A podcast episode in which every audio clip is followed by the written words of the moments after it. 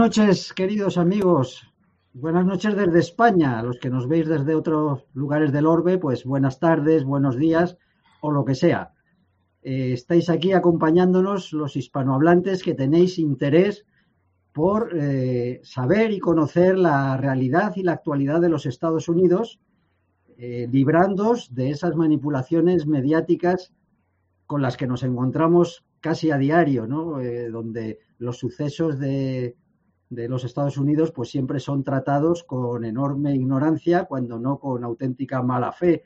Ya sabéis que Estados Unidos, al igual que España eh, del pasado, pues padece una grave leyenda negra.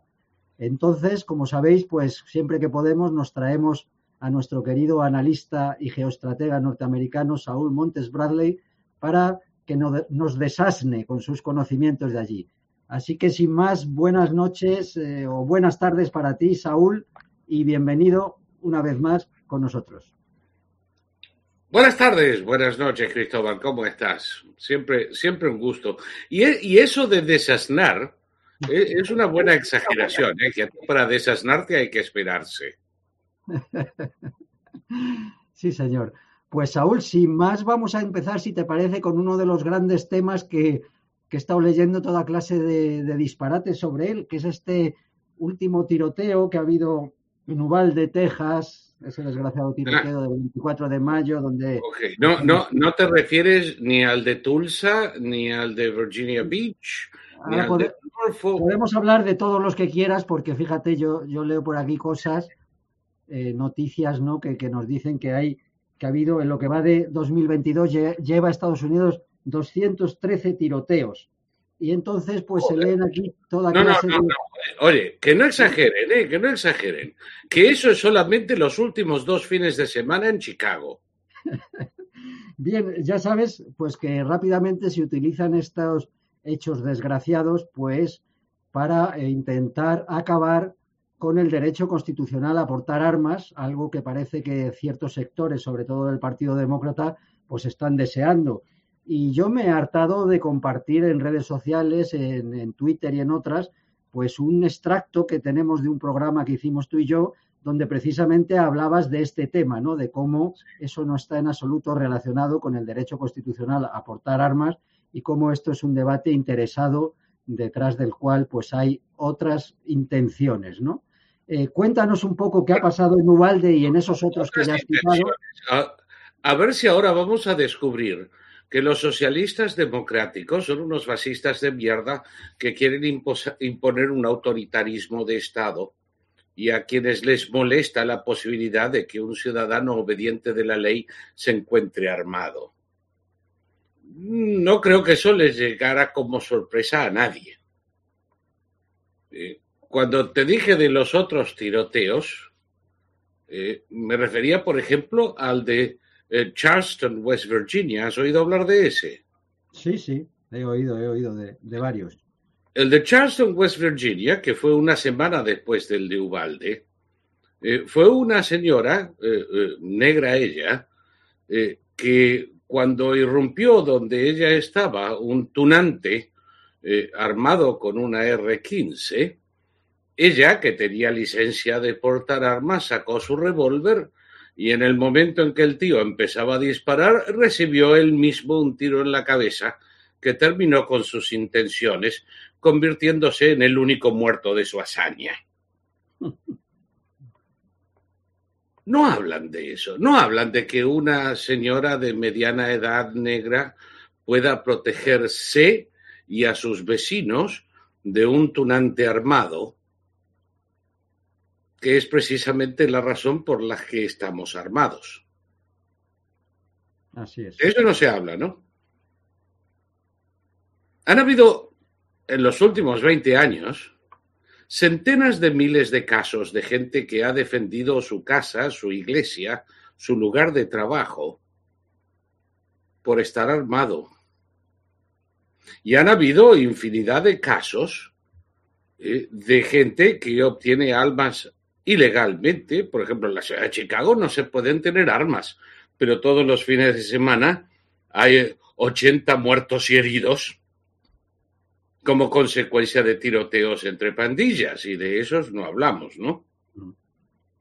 Se han dejado de joder finalmente esta semana con el tema de los supremacistas blancos, puesto que, bueno, el de Ubalde eh, era un tío, Salvador Ramos, que era lejos de ser un, cabeza rapada.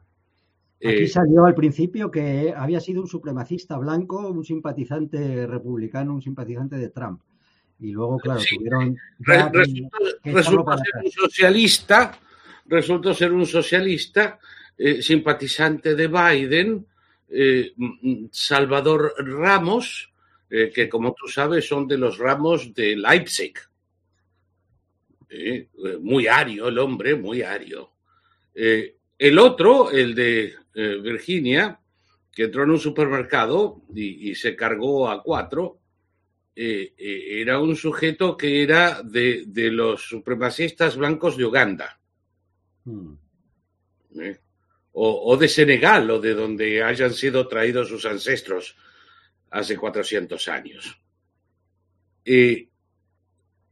Toda esta mentira, toda esta falacia, supremacistas blancos, lo que quiera decir esta semana, me imagino que hay algo así como 30 en todo el país, eh, se reúnen una vez cada tanto a hablar qué buenos que son y, hacerse la manola delante de un video de Hitler o algo, eh, pero no, no constituyen ni amenaza ni número ni nada significativo.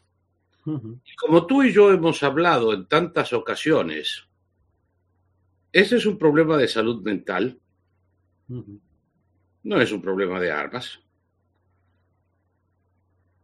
en los lugares donde hay más armas en Estados Unidos hay menos incidentes de esta naturaleza. Siempre suceden en lugares donde las armas están prohibidas. Casi siempre a manos de socialistas que suelen ser los más frustrados de entre nosotros. Desde el sinvergüenza de Las Vegas hace un par de años hasta el nacional socialista de Buffalo, o eh, el simpatizante de Che Guevara en una escuela de Florida, o el hijo de una simpatizante de Che Guevara en Connecticut. El 90% de ellos obteniendo las armas ilegalmente.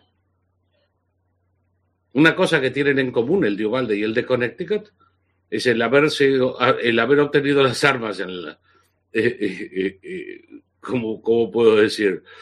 Eh, robándosela a la madre uno y sacándole dinero a la abuela el otro, eh, ambos eh, ultimando primero a la madre o a la abuela y luego a los niños en las escuelas donde ellas trabajaban. Ese no es un problema político, querido.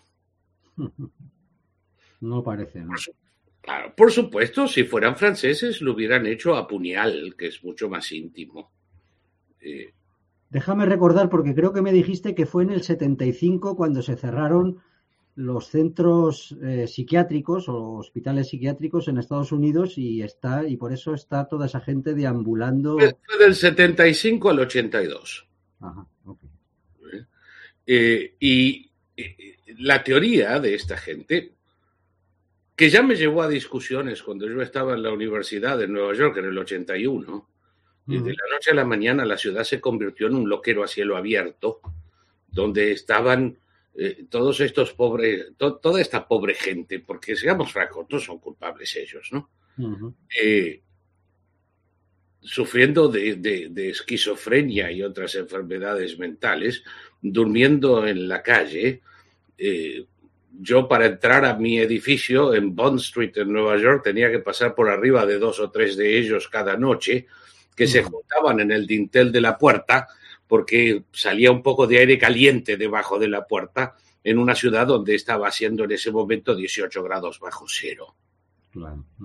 Y cuando yo le decía a mis compañeros de universidad que qué locura es esta, cómo, que, cómo es que esta gente no, no se la puede llevar a un lugar para tratarlos, y me acusaban de salvaje, porque imagínate tú, violar así los derechos humanos de esa pobre gente, obligándolos a un confinamiento involuntario, que ellos tenían derecho a la libertad y yo les decía libertad de que morirse de frío a las 3 de la mañana. ¿Qué clase de libertad es esa? ¿Y cómo me vienes ahora, gilipollas, con, con la capacidad de elección del que por definición no tiene capacidad de elección? Entonces, si ellos cometen un homicidio, no les vas a hacer juicio porque en su estado de locura y, delusion eh, no, no, no están en condiciones de entender el juicio, pero sí están en condiciones de entender alternativas de su tratamiento. No, no puedes argumentar las dos cosas al mismo tiempo. La solución propuesta durante el gobierno de Carter fue esto, y, también un, un, Congreso demócrata, fue cerrar los loqueros, abrir clínicas en los vecindarios, donde esta buena gente podría ir a recibir el tratamiento que necesitaba como pacientes ambulatorios. Por supuesto, los que llegan a ir van, reciben sus medicamentos, eh, se sienten bien, dejan de tomar medicamentos, tienen episodios psicóticos y a veces la cosa termina con violencia en la calle. Y así estamos hace 40 años. Y así estamos, y yo lo que he visto es que este, este crimen dramático, pues ha entusiasmado especialmente a nuestros amigos socialistas, porque ha ocurrido en, en Texas, ¿no? Que es donde está el gobernador Greg Abbott, que creo que había quitado las restricciones que había, la venta de armas, etcétera, y entonces dicen, ¿veis? ¿Veis a lo que lleva todo esto? No restricción a nada. En, primer lugar, estos es lo que, lo que leo aquí, pero ya sabes que no es fiable la información que nos llega a España. En primer lugar, estos fascistas de siete suelas, autoritarios y dictatoriales que son, no entienden que el gobernador de Texas no tiene autoridad para dar ni quitar una mierda. Empecemos por allí. El gobernador de Texas quitó las restricciones. El gobernador de Texas no tiene autoridad para quitar ninguna restricción y no las quitó. La compraventa de armas en Texas es relativamente libre desde que yo tengo memoria.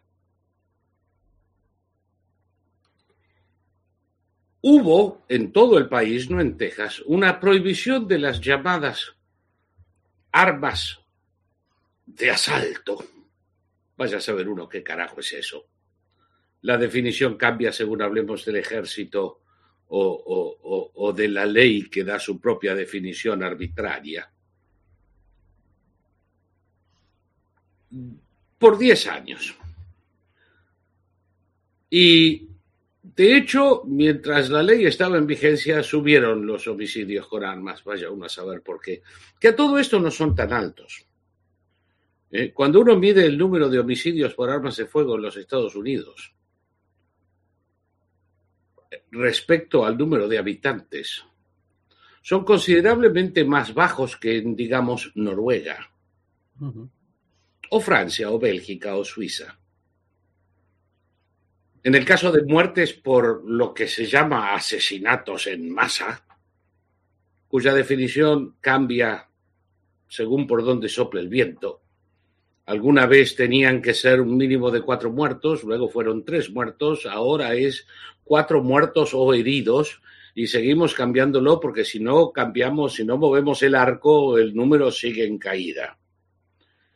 De los que en Estados Unidos no hubo ninguno hasta 1966, durante el gobierno de Johnson, que fue el primero. Fue un loquito que se subió a una torre en, en la Universidad de Texas AM y se puso a disparar contra la gente. 68 creo que fue. Em, todo, todo este sinsentido.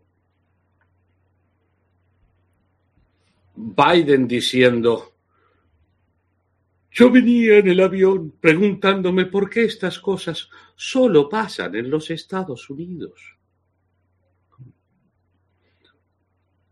Mira, si es tan ignorante como para no saber qué pasa en todas partes, es problema de él.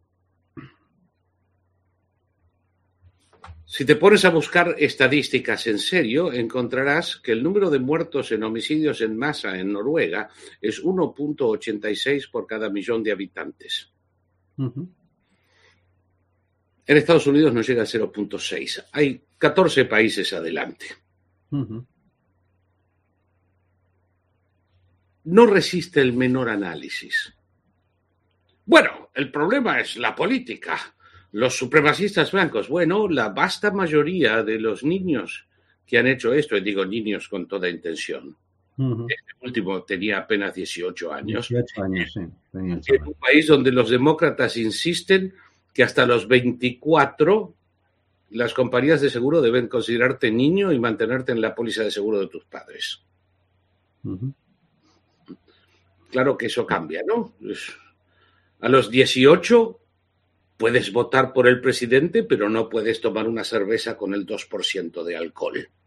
Exacto, eso también lo he leído, que eso es, que eso es increíble, ¿no? Que dicen, a los 18 puedes manejar un camión con 18 ruedas y no sé cuántas toneladas a, 120 kilómetros por hora por una autopista. Eh, te van a decir que no se puede, pero es mentira. Lo que no, lo que no pueden es cruzar líneas estaduales. Entonces, un niño de 18 años puede manejar el camión desde el puerto de Savannah hasta la ciudad de Macon, en Georgia, pero no puede manejarlo 10 kilómetros al puerto de eh, Charleston, en Carolina del Sur. Vaya uno a saber por qué. Entonces, a los 18 años pueden hacer eso. Pero no pueden comprar cigarrillos. Exacto. Es absurdo. Totalmente. O son maduros o no lo son. Si no lo son, ¿qué carajo hacemos poniéndoles un M16 en la mano y mandándolos a Afganistán? Claro. Pero con 18 pueden, pueden votar, pueden portar armas, pero no pueden fumar ni tomarse una cerveza. Imagínate tú. La verdad es que es un poco ridículo, ¿no? Y, entonces sale el idiota del, Bueno, te advierto que aquí ahora con creo que con ocho años te puedes cambiar de sexo, no puedes hacer nada, no puedes ah. ni ir a un bar ni nada, pero... A, los seis años pueden decidir cortarse los huevos, pero tienen que esperar hasta los 21 para tomar una cerveza, hombre. Sí, sí, sí, sí. El idiota del presidente de Estados Unidos, que ya he perdido todo deseo de morigerar mi opinión sobre ese cretino, sale a decir que la solución es subir el límite de edad para la compra de armas de guerra. Vamos a volver un segundo sobre eso. A los 21 años. Joder. Eh, para votar por el presidente, 18. Para ir a la guerra, 18. Para comprar una cerveza o un arma, 21. No, mire, yo voy a apoyar todo esfuerzo que se haga por subir el límite de edad para las compras de armas a 21 años el día que se suba la edad de votar a 21 años. Una pregunta, ¿la edad penal en Estados Unidos cuál es? ¿La edad en la que ya vas a la cárcel? Oh, depende de la jurisdicción y la voluntad del fiscal. Ok. O sea, se puede ir con 15 años a la cárcel, ¿no? Eh, eh, sí, en, la en California no. En California lo mandan a un club de campo por seis meses y luego le eliminan. Por ejemplo, este, este tunantilio eh, de Nueva York, que tenía antecedentes policiales, cuando fue a sacar el certificado de buena conducta para poder comprar armas, salió perfectamente limpio porque como acababa de cumplir 18 años, automáticamente se borraron sus antecedentes. Entonces los demócratas dicen que hay que, eh, hay que tener un, un, la obligación de obtener un certificado de buena conducta para comprar el arma, cosa que es absurdo porque ya existe el mandato en todos los estados. Yo cada dos años tengo que hacerme un certificado de buena conducta para renovar mi permiso de portación. Pero al mismo tiempo, a ver, este tío tiene un diagnóstico de paranoico esquizoide eh, con síndrome epileptoide eh, que, que, tiene ganas de matar a todo el mundo.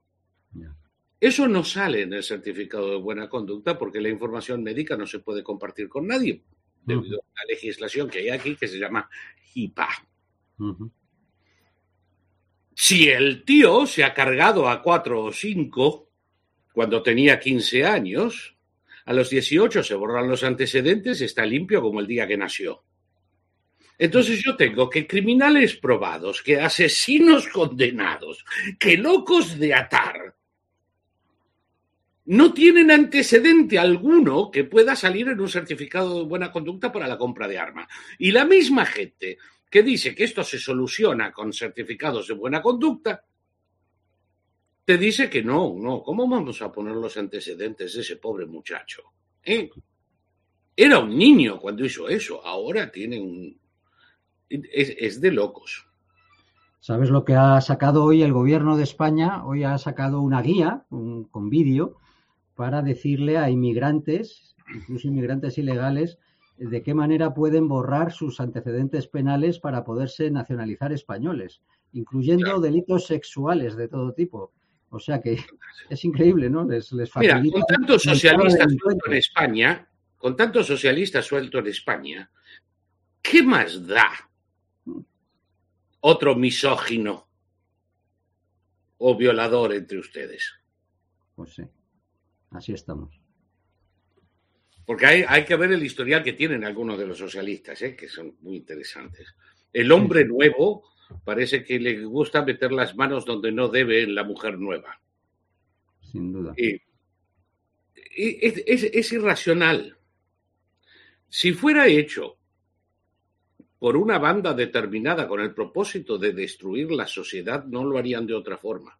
No, no, es que parece hecho por una banda para destruir la sociedad. Nuestras sociedades, desde luego, están terminales con, estos dirigentes. Entonces, Texas, un país con el doble del Producto Bruto de Rusia, con más población creo que España, donde una vez cada tanto hay uno de estos incidentes, y digo cada tanto, y donde todo el mundo está armado.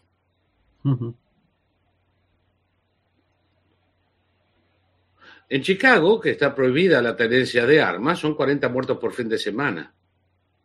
Saúl, eso es algo que no acabo de entender. ¿Cómo han podido algunos estados prohibir la tenencia de armas siendo un derecho reconocido en la Constitución? Bueno, hay, este, en, este, preciso instante estamos esperando una resolución de la Corte Suprema sobre una tal prohibición en el estado de Nueva York.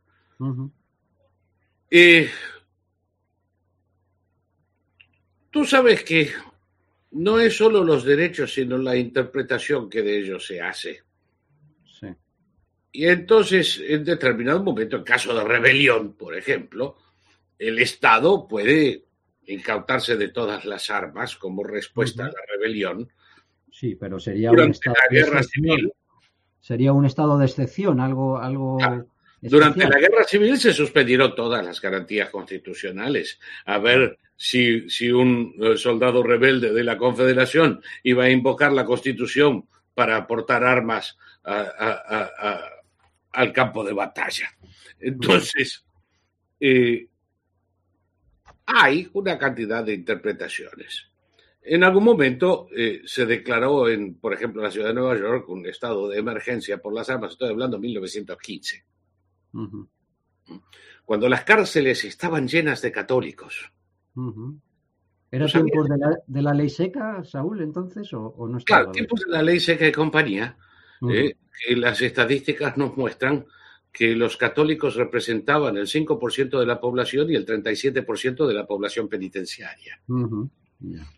¿Por qué? Porque había una especie de odio anticatólico que llevaba a la policía a encarcelar católicos en mayor proporción.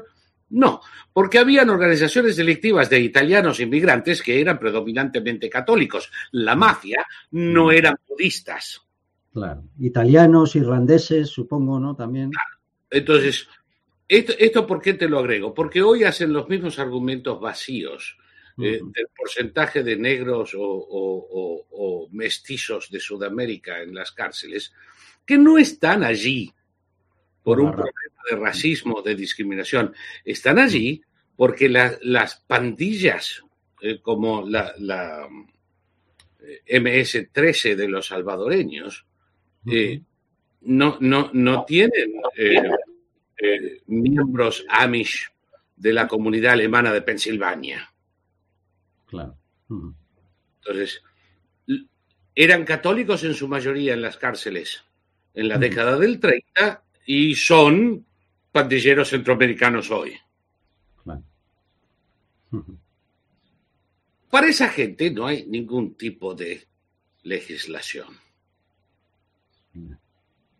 Un tío que está dispuesto a matar, descuartizar, violar, la existencia de una ley que diga que tiene un año más de prisión por no tener permiso de deportación le importa un cuerno. Le da igual. Entonces, en esas ciudades, utilizando estados de emergencia como justificativo, impusieron, no prohibieron terminantemente la tenencia, pero impusieron tal peso de prueba para otorgar el permiso cuya mera existencia algunos se plantean como inconstitucional, que es virtualmente imposible. En, la ciudad de Nueva York tienes que demostrar una amenaza de muerte real para que te permitan portar un arma legalmente. ¿Eso qué quiere decir? ¿Que nadie tiene armas en Nueva York? No, quiere decir que solo los criminales tienen armas en Nueva York. Como aquí. Lo mismo en Chicago. Los miembros de las bandas asociadas con los carteles andan con lo que se les dé la gana. Incluso armas que están prohibidas desde la década del 30, lo que me trae al tema de las armas militares. El AR-15, que hay imbéciles como Alexandria Ocasio Cortés, que es una gran vergüenza para todo hispanoparlante en el mundo, la posibilidad de que estemos en algún modo asociados con esa idiota es preocupante. ¿Qué dice que AR es por Assault Rifle 15? AR es arma light. Es la marca, imbécil.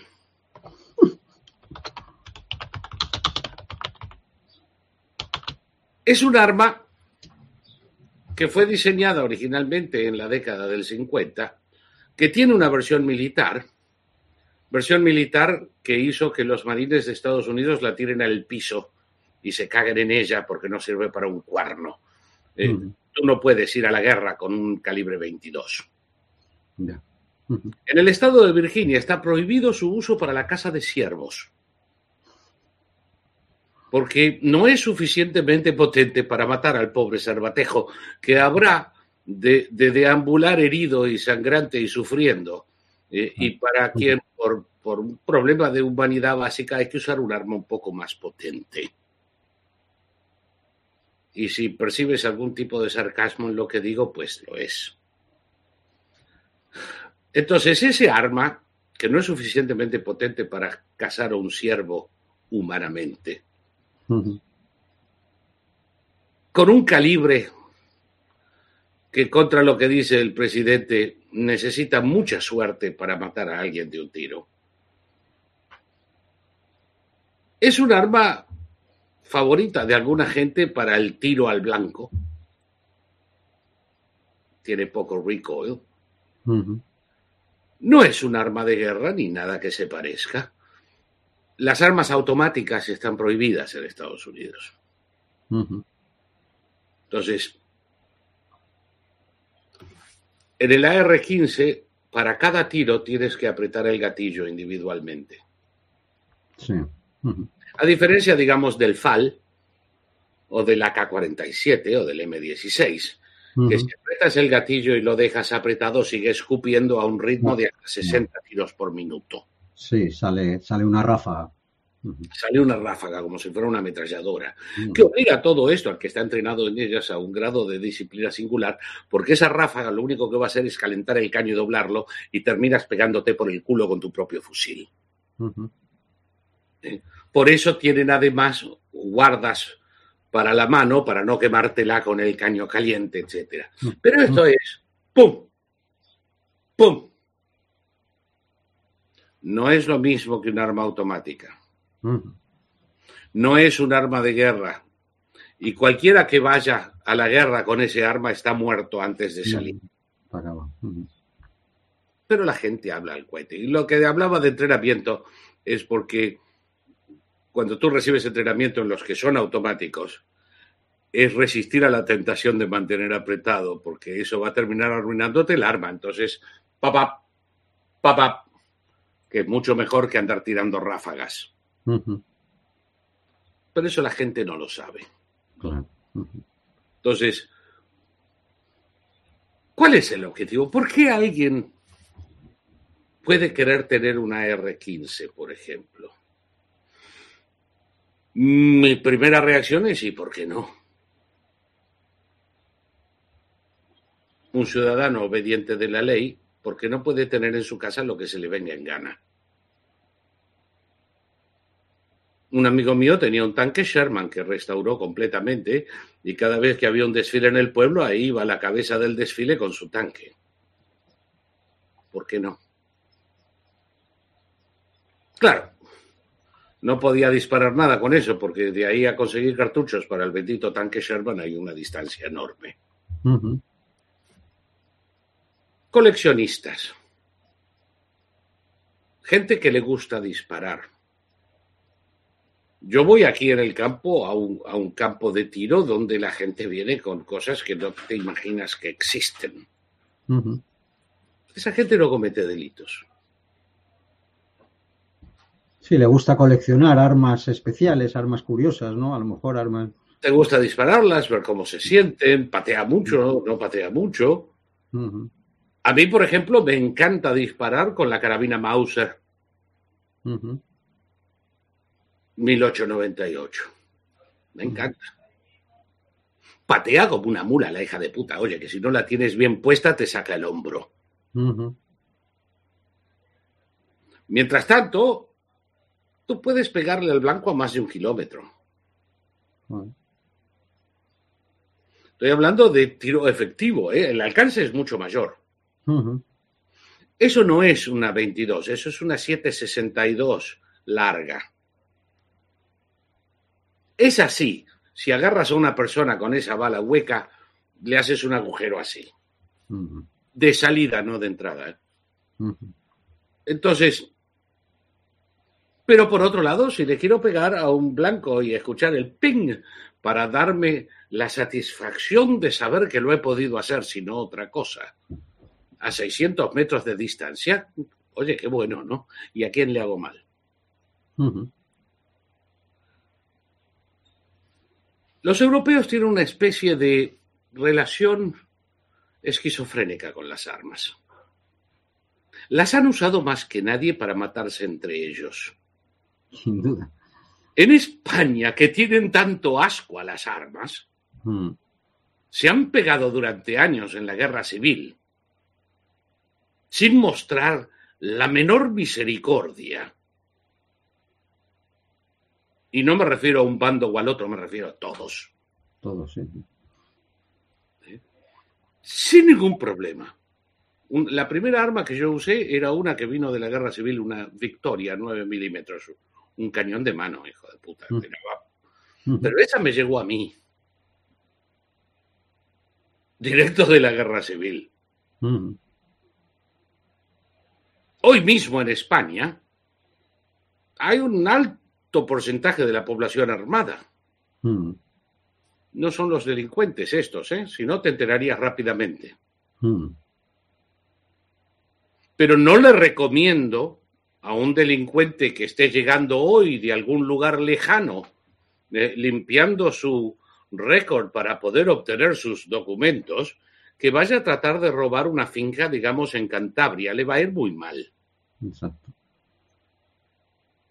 Y así Sí. debe de ser, ¿no? Si, si da con un cazador, sí, así debe ser. Lo que pasa es que ya ves lo que pasa en España. Aquí hay un hombre de setenta y tantos años, no recuerdo exactamente la edad, que había entrado alguien a asaltar su casa, este, había cogido en el, creo que en el garaje, una sierra automática y entonces el hombre, viéndolo, ¡pum!, le disparó. Bueno, pues está en la cárcel ese señor y lleva ya no sé cuántos meses esperando juicio. O sea, aquí no es como en Estados Unidos. Aquí eh, realmente, si tú disparas a alguien que te está atacando, asaltando tu casa, lo primero que hacen es detenerte y ir a la cárcel. Luego ya el, juicio ya se verá, pero tú, tienes que dar una temporada a la sombra. Claro, tú tienes que dar vocación de víctima. Eh, ¿Te acuerdas eh, cuando el ataque en, en, Barcelona de esta banda de gilipollas protegidos de la alcaldía de Barcelona, porque eso es lo que eran? Sí, sí, sí. Y, y, y que venga alguien a decirme que no, ¿eh? que estoy esperándolo. Cuando alcanzaron al último fugitivo de la banda, se defendió a tiros, hubo un tiroteo prolongado, donde finalmente fue muerto a manos de la policía. Sí. Le hicieron juicio al policía por homicidio estos hijos de puta. Claro, sí, sí, sí, así es. La policía tiene mucho reparo en disparar en España, ¿eh? porque se, se busca un, un, problema gordo el, el, policía. Luego al final, seguramente, eh, bueno, el juez y tal puede acabarte eh, exonerando, pero desde luego tienes que pasar un proceso de eso. Te saca el años o diez. Claro. Le arruinan la carrera, lo, lo, mantienen alejado de la familia. Estoy seguro que una estadía, por breve que sea, de un policía en la cárcel no habrá, no habrá de ser cómoda. Uh -huh sin duda. Entonces, acá hay gente que quiere hacer lo mismo. Sí, sí. ¿Eh? Eh, el presidente de Estados Unidos, que no tiene tiempo para nada, eh, que apenas se hace entender cuando abre la boca, ha recibido a toda suerte de activistas a favor de eliminar fondos para la policía. Porque el problema que tenemos es que hay mucha policía. Deberíamos tener cero policía y la ciudadanía desarmada. Esto, esto, estos son activistas a favor de los criminales. Nos quieren desarmados y desprotegidos. Así es. Si las armas son tan malas, ¿qué coño hace la Guardia Presidencial Armada? me van a decir que, que, que, como le decía el idiota de Assange, eh, Sancho Pérez ahí, eh, eh, se, se, mueve por la calle sin guardia armada. Pues no, va rodeado. Pero, ese pobre viejo se defiende en su casa y es un reo. Claro, es a la cárcel directo. Hombre, es... Me cuesta creer que estemos discutiendo estas cosas a esta altura de la soirée. Tú sabes, y yo lo comentaba en algo en Twitter y me diste una respuesta muy buena que yo comentaba eso como muchos están argumentando que el derecho constitucional a portar armas pues es eh, la causa de todos estos crímenes, ¿no? Y tú me respondiste, eh, los derechos constitucionales no generan crímenes. Y yo te respondí a su vez, pero eh, los que quieren prohibir los derechos constitucionales sí. Por, por supuesto. Cuéntanos de esto, este intento Pero mira, mira, de esto para, para, para, quitar un derecho constitucional. Si bien es imposible, sabemos que es imposible. No, no todos. No hay, no hay, derecho constitucional que le venga bien a estos autoritarios. Claro, quieren quitar todo. Pero que yo sepa, eh, a lo mejor me equivoco, pero harían falta, creo, una mayoría de 60 senadores para poder. No, no, querido. Los derechos constitucionales ¿Sí? necesitan una mayoría de dos tercios de cada una eh, de las legislaturas estaduales, con un mínimo de dos tercios de los estados pronunciándose a favor. Y recién entonces pasa por el Congreso donde son necesarios dos tercios de ambas cámaras. Mm. No va a suceder nunca en la Nunca. O sea que esto es todo, todo pura demagogia que yo creo que se utiliza con fines electorales. Pura demagogia. Ahora, toda esta gente, todos estos autoritarios, todos estos fascistas de mierda, y es hora de empezar a usar fascista donde Totalmente. corresponde, como corresponde. No es un insulto, Uh -huh. no es autoritario. No, no, no, no. Fascista es el que suscribe a los principios de gobiernos del Estado fascista anunciados por Mussolini en la Carta di Lavoro. Todo lo demás es puñetas. Exacto. Entonces, estos fascistas que quieren imponernos un Estado corporativo, que quieren imponernos un autoritarismo que nos tenga como ciudadanos a servicio y disposición del Estado corporativo, no toleran uno solo de los derechos constitucionales. No les gusta, por ejemplo, en Estados Unidos, el colegio electoral. Porque como tú bien sabes, si no fuera por el colegio electoral, jamás hubiera sido elegido a la presidencia el presidente Trump. Bueno, tampoco el presidente Clinton, que el grandísimo gilipollas sacó el 40% de los votos. Mm y aún así entró en la Casa Blanca con una mayoría del colegio electoral. Porque ganó los colegios electorales, esa es la ley allí. Ah, entonces, que no me vengan ahora con que el colegio electoral favorece a uno sobre el otro. El colegio electoral no favorece a nadie excepto a los estados. Es una defensa en una federación de estados para impedir que dos estados, California y Nueva York, tomen todas las decisiones por el resto y que se jodan. Así es, así es. Sí, sí, ya lo he leído los que quieren que eso cambie porque hay mucha más población en California que en no sé cuántos otros estados y que esto entonces que no debería ser así, etcétera, etcétera. También andan con eso. No debería ser así, ni cuernos. Al contrario, precisamente cuando se hizo en su momento, ¿eh? era porque había ciertos estados con mayor población que otros y la idea era mantener una especie de contrapeso, alguna vez hablamos de esto, un contrapeso contra el gobierno de la turba. Claro. Contra la dictadura de la mayoría. La dictadura de la mayoría o el gobierno de la turba, que la dictadura de la mayoría no es otra cosa. La dictadura de la mayoría es todos nosotros sujetos a la voluntad de la horda. Mm. Así es.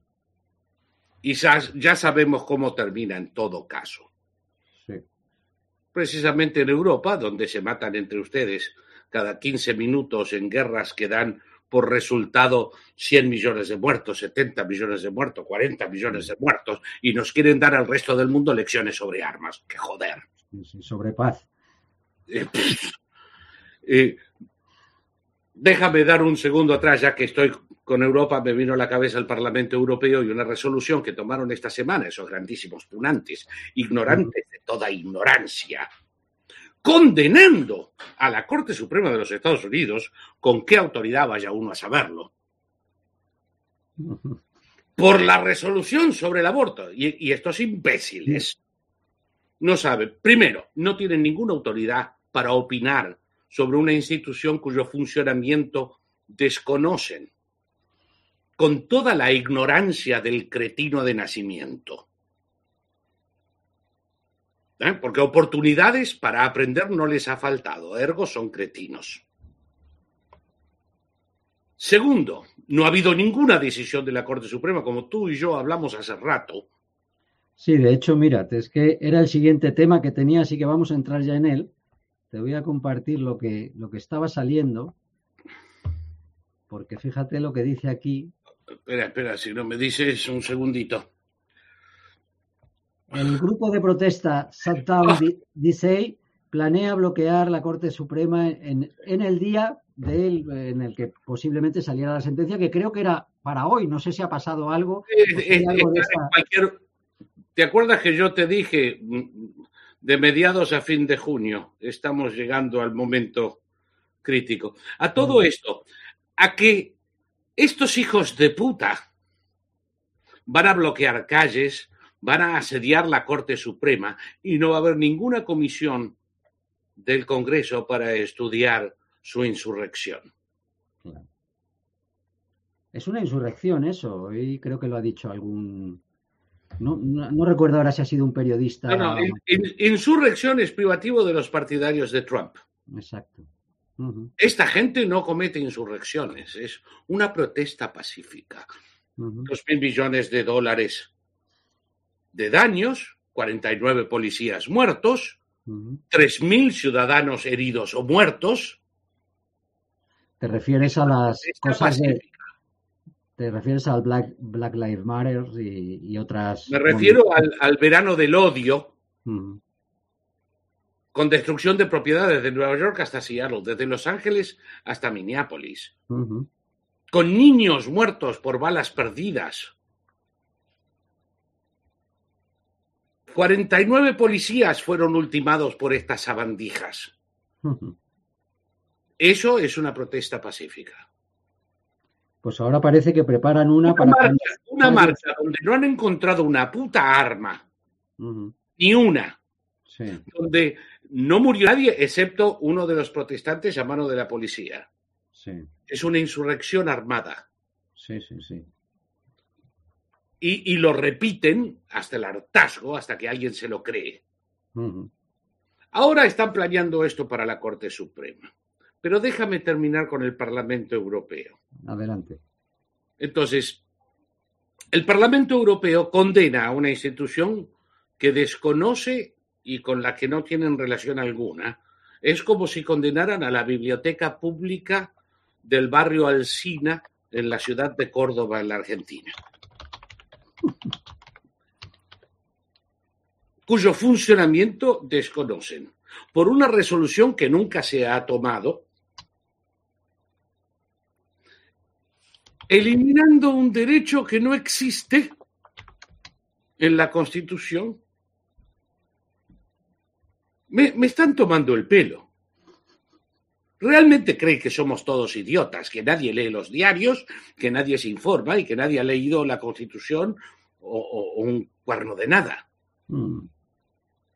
Bueno, aquí la Unión Europea lo hace para la, para la masa general que, que está bastante desinformada, desgraciadamente.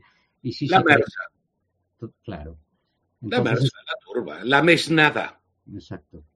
Entonces eso, bueno, pues es propaganda. Ellos saben que eso no tiene ningún peso ni ningún valor, no, no tiene ningún poder ejecutivo, ¿no? Para, ¿Tú sabes para qué? imponer Aquí la mitad de ellos creen que sí. Pues fíjate, fíjate cómo están.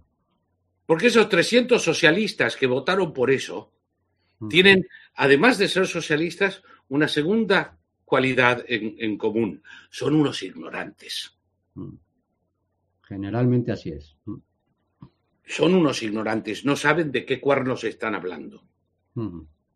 Entonces, después hay otros idiotas que son peores que esos de este lado de la frontera. ¿eh? que miran hacia París como cuna de la civilización.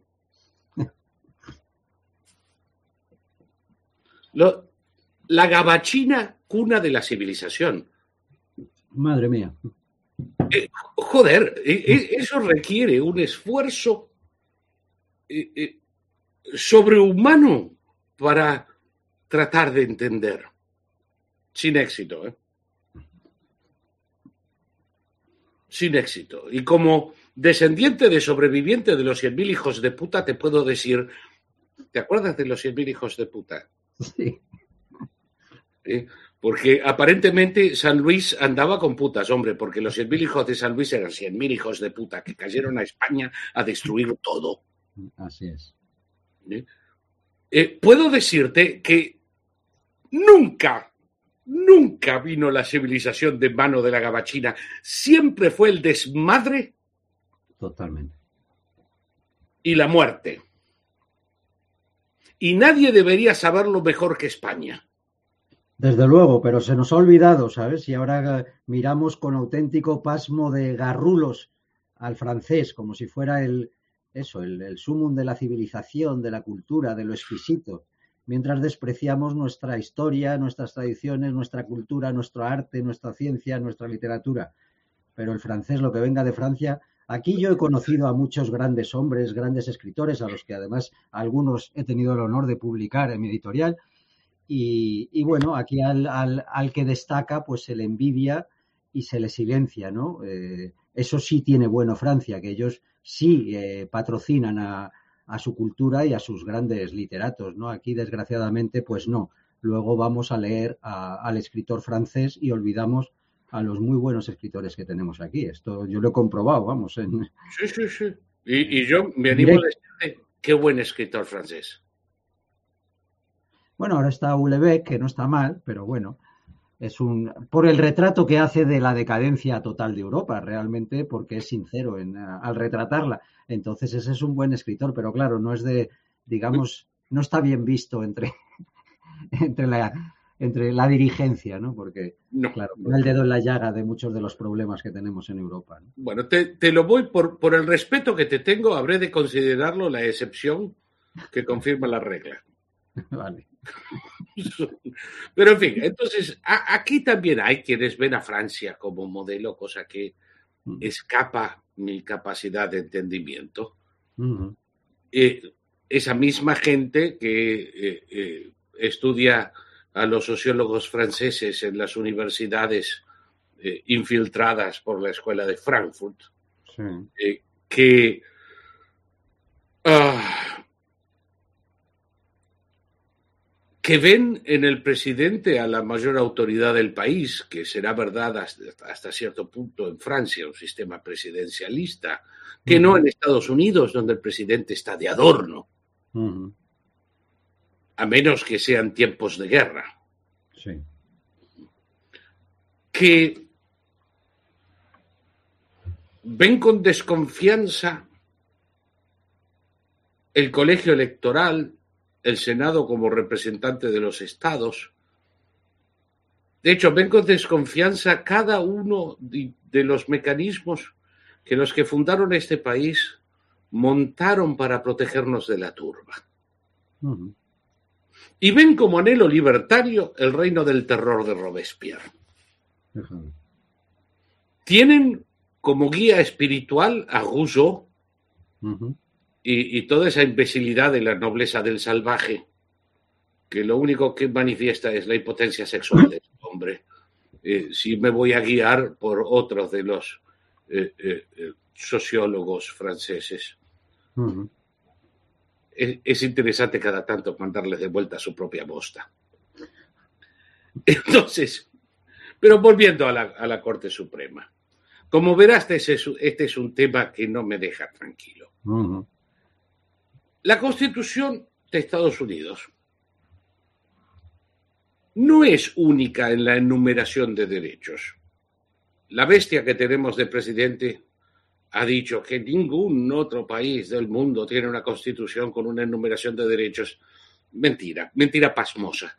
Eh, se me pueden ocurrir unos 40 ya que no han hecho otra cosa que copiar la enumeración de la Constitución americana y tienen la misma. Que, que eso sirva de algo es otra cuestión. Bueno. Pero entonces, los derechos son enumerados. Uh -huh. Eso no quiere decir que no hay otro derecho que el que esté enumerado en la Constitución. Y de hecho, esa misma Constitución es clara en que todo lo que no está enumerado aquí queda en manos de los estados y del pueblo. Algunos consideramos tan importantes que los ponemos aquí. Nadie puede ser encarcelado sin que medie un eh, gran jurado y un tribunal, una claro. orden fundada en un proceso eh, que, que, cuando menos sugiera una probabilidad de culpa a ser eventualmente dirimida en un juicio. Pero la policía no puede encarcelarte porque se le dieron los cojones al investigador. Uh -huh. Eso es una garantía constitucional. Claro. Uh -huh tenemos derecho a un juicio pronto, a un juicio rápido. Uh -huh. Nada de tenerme en la cárcel dos años, como están haciendo los demócratas, con los sospechosos de haber cometido algún crimen que todavía no podemos definir porque no han recibido cargo alguno. Uh -huh. que llevan un año y medio en confinamiento solitario, la primera vez que tenemos este número de prisioneros políticos en Estados Unidos. Son los del Capitolio, ¿no? Los del asalto. Claro, uh -huh. porque tu teléfono hizo ping en los jardines del Capitolio en la, el malhadado día. Uh -huh. Los tienen presos. En violación no solo de la Constitución, sino de cualquier principio de decencia. Y yo soy uno de los que dicen que todo aquel que haya entrado ilegalmente al Capitolio que se haya confrontado a la policía, que haya participado en hechos de violencia, debe ser juzgado con todo el peso de la ley y encerrado por el máximo que la ley mande. Y esos hijos de puta no los quiero volver a ver. Entonces, no es que yo soy defensor de todos los que entraron allí, ni nada que se parezca. Sí, lo sé, lo sé que no. Pero de allí a ponerme a un tío en prisión durante un año y medio sin cargos. Eso viola la Constitución. ¿Cómo, cómo pueden hacer? Una violación de la Constitución y, y, y del más básico principio de decencia.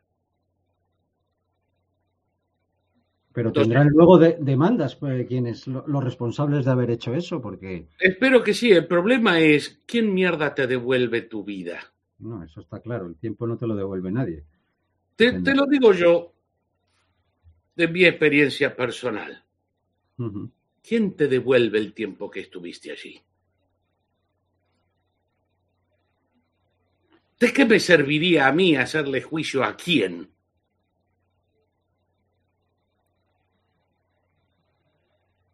Para recuperar lo que los fascistas de la Argentina me sacaron. Ya. Mm. No es recuperable. No hay solución. El crimen está cometido y la consecuencia es permanente. Que en este país se tenga a cientos de personas en un limbo legal, sin cargos, sin juicio, habiendo pasado dos años, es imperdonable. Totalmente, pero Saúl, ¿les están aplicando algún tipo de legislación especial, antiterrorista? O no hay así? legislación antiterrorista ni poronga que valga delante de la Constitución. Uh -huh. Es una violación de los derechos de la cuarta enmienda, punto y raya. Uh -huh. No es lo mismo que capturar a un enemigo combatiendo en campo de batalla en Afganistán. Ya. Uh -huh. Sin uniforme, vestido de paisano, lo que, según las convenciones de Ginebra, le dan solamente el derecho de una muerte rápida. Sí, sí, sí. No, no está protegido por las leyes. Un soldado irregular, la única protección que tiene es nada de andar torturándolo o, o matarlo, digamos, a la Franco con un garrote. No, señor. Un tiro en la nuca está perfectamente bien de acuerdo con las convenciones de Ginebra. Uh -huh. A esos no los podemos apresar por una cuestión de humanidad. Le pasamos a Lassen Casrián al Estado español para que lo juzgue como español. Y lo liberan. Lo libera, sí, sí. sí, sí. Porque fue un inspector español a, a, Guantánamo a ver si el tío era español o no. Sí. Y eso constituye una entrevista fuera de la Constitución. Déjenme de joder. Hmm. Y después, a un tío que a lo mejor cometió un delito, cosa que me gustaría saberlo, porque si lo cometió quiero que vaya preso en serio. Uh -huh. O estaba caminando por la zona y dijo, uy, mira, mejor nos vamos.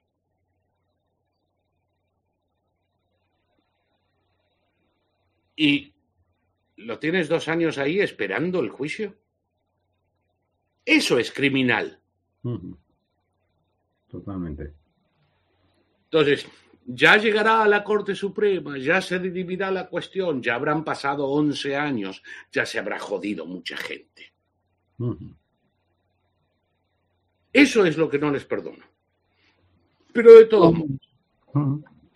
Curiosamente, ese derecho a un juicio expedito es un derecho constitucional. Ese derecho a no ser encarcelado sin causa judicial Eso existe. Esos son derechos enumerados que tenemos. Y que esta gentuza que nos gobierna hoy está violando sistemáticamente. Y esa misma gentuza encuentra derechos que la Constitución no enumera. El derecho a que un niño de cinco años se haga cambiar el sexo sin que los padres lo sepan. Uh -huh. El derecho al aborto. Y que conste, no, no me estoy emitiendo en este momento sobre si tal derecho existe o no. Sí, sí. Me limito a decir que no existe en la Constitución americana. Así es. Que deja el tema de si eso es un derecho o no en manos del pueblo. Que es donde radica en una democracia en serio. En la década del 70, esta banda de autoritarios le sacó al pueblo la capacidad de decidir, determinando moto propio que la Constitución garantiza ese derecho que no está en la Constitución.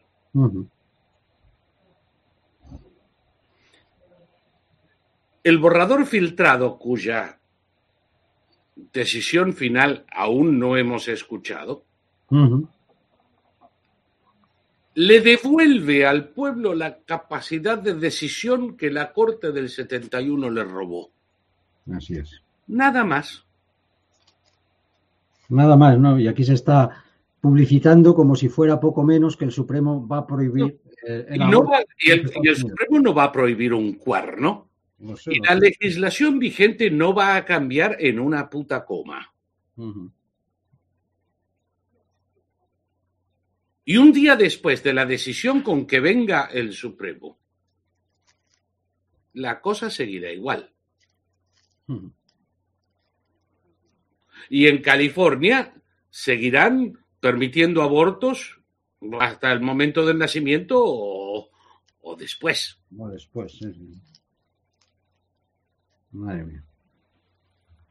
Entonces, en Virginia, la ley que que, festejó con tanta infamia el gobernador Northam, que eh, cuando nace eh, el, niño hay que envolverlo bien para que se encuentre cómodo y tibio y ponerlo en una mesa mientras el doctor y la madre discuten si lo abortan o no.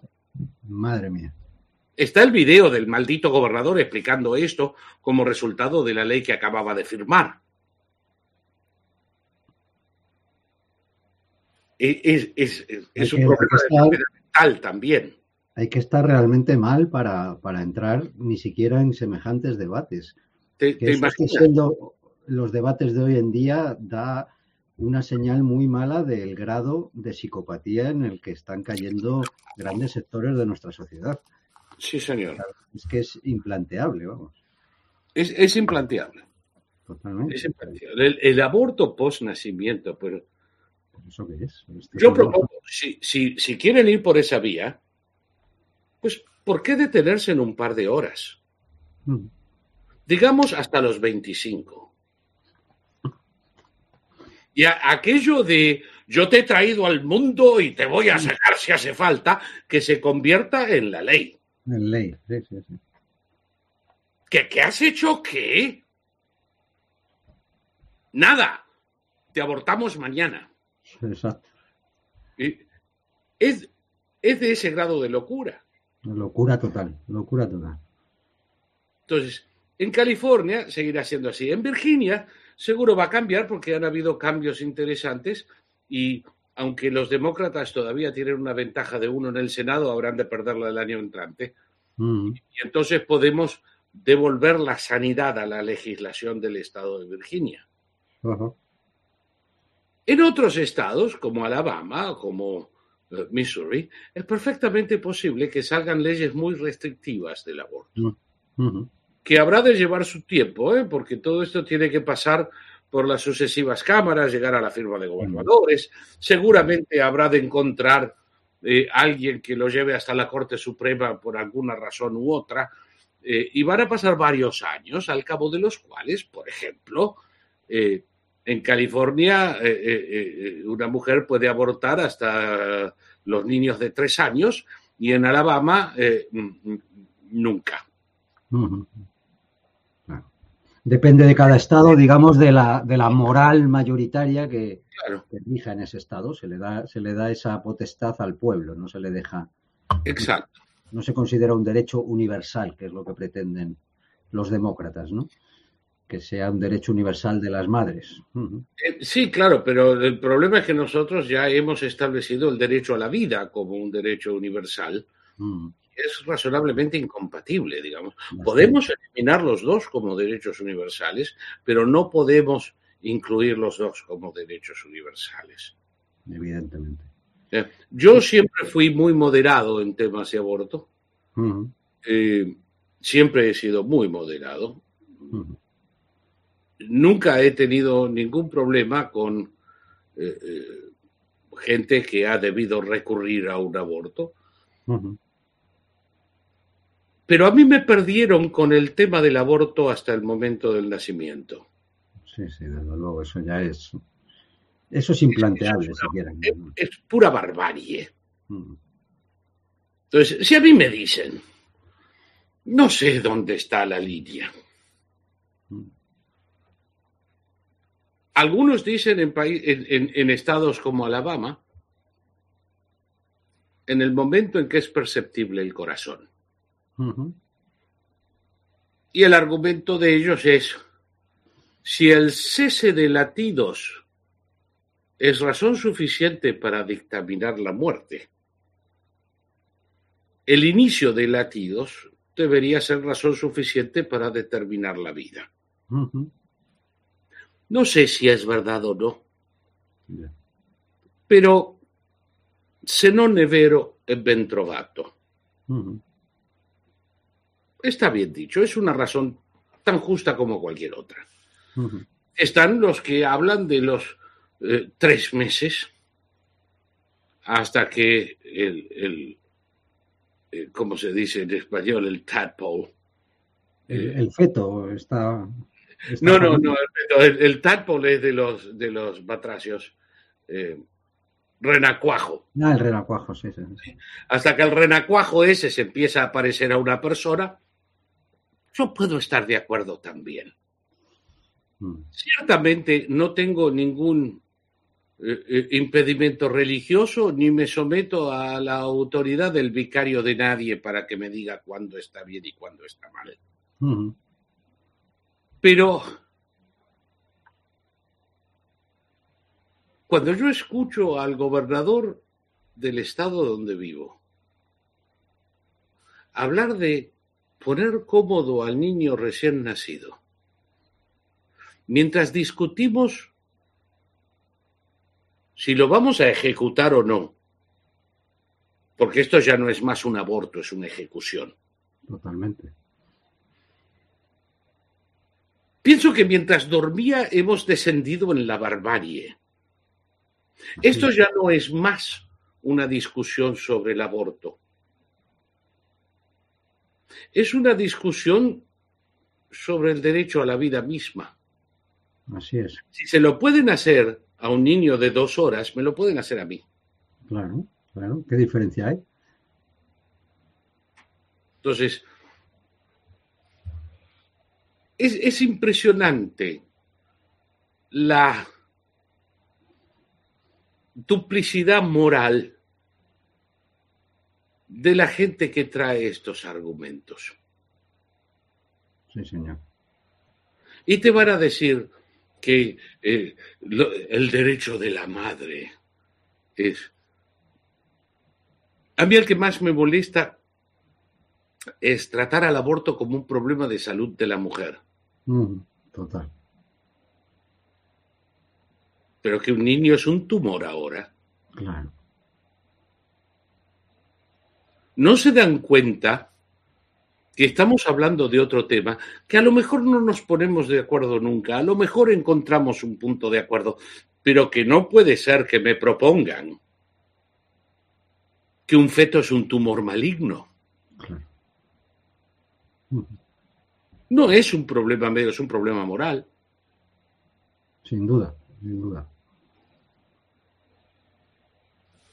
Y, Es, muy mal, muy mala señal que, se esté debatiendo en esos términos, porque otra cosa es que se estuviera debatiendo eso, que si a los tres meses, que si a los cuatro, que si tal, bien, podemos entenderlo, ¿no? Estés en, en, la postura que estés, pero que se esté debatiendo en serio, en instituciones, sobre considerar un derecho matar a un niño recién nacido, es, es, bueno, no sé, es que ya no, no, no, no cabe, ¿no? En una cabeza, digamos, mínimamente racional. Ya no es que no hace falta tener una moral u otra, es que es, es un disparate completo.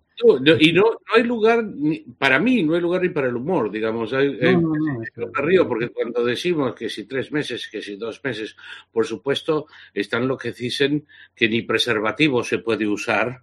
Sí, sí, eh, claro. digo, pero entonces hacerse una puñeta es un genocidio. ¿no? ¿Te imaginas cuántos millones de muertos en, niños potenciales? en las manos de cada adolescente español? Eh, todo eso me lo tengo que tomar con humor, pero esto otro ya no puedo tomarlo. No se puede, no, no se puede. Se escapa es muy grave. completamente. Es más, yo es que los que están planteando semejante cosa los, los, los cogería y los detendría y quizás les aplicaría a ellos la medida. ¿no? es, una, pena que sus madres no hayan compartido sus creencias, porque nos hubieran ahorrado a todos un disgusto con una corta visita médica, ¿no? Eh, ayer había eh, eh, tres protestando, ayer no, antes de ayer, había cuatro adefesios protestando en un estadio en Nueva York, que, que bajaron de la tribuna y, se sacaron las camisas exponiendo unas tetas lamentables pintadas de verde. Será porque están cubiertas de musgo, no entendí el mensaje, pero... y yo las miraba y digo, pues si hay una criatura en la Tierra que nunca habrá de necesitar recurrir a los servicios de un abortista, son estas. Ellas no, no deben tener miedo ni a violaciones, ni a la posibilidad de necesitar un aborto porque no hay quien las toque. Quién sabe, están tan locas eh, eh, estas, estos personajes que no sé si llamarlos eh, mujeres. Te mande la foto, te vas a enterar. Es, ninguna posibilidad. He visto aberraciones auténticas, pero son capaces de inseminarse, qué sé yo, artificialmente para poder ejercer su derecho al aborto, porque ya cuando las cabezas se han perdido, pues aquí uno se puede esperar cualquier cosa. no hay médico que las toque para la inseminación. Te lo digo en serio. Pongo, pongo todo el dinero que sea en una apuesta. Imposible. Si se suben, si se suben a un ómnibus, se baja hasta el chofer. Pero el odio que se tienen a sí mismas cada vez que se ven en el espejo es el odio que tienen por la sociedad. Es el odio que tienen por la mujer que debe decidir si tener un hijo o no. Totalmente. Es, una situación en la que estas porquerías nunca se van a ver. Y creo que de allí viene la violencia del argumento. Es un mm. odio profundo que sienten por sí mismos. Sí, resentimiento, resentimiento eh, del resentimiento nacen muchas ideologías, es evidente, ¿no? Sí. Muchas. Es así. Saúl, llevamos hora y cuarto. Eh, hoy no nos podemos alargar tantísimo porque como a las once tengo que salir a, rescatar a mi hijo que llega del tren.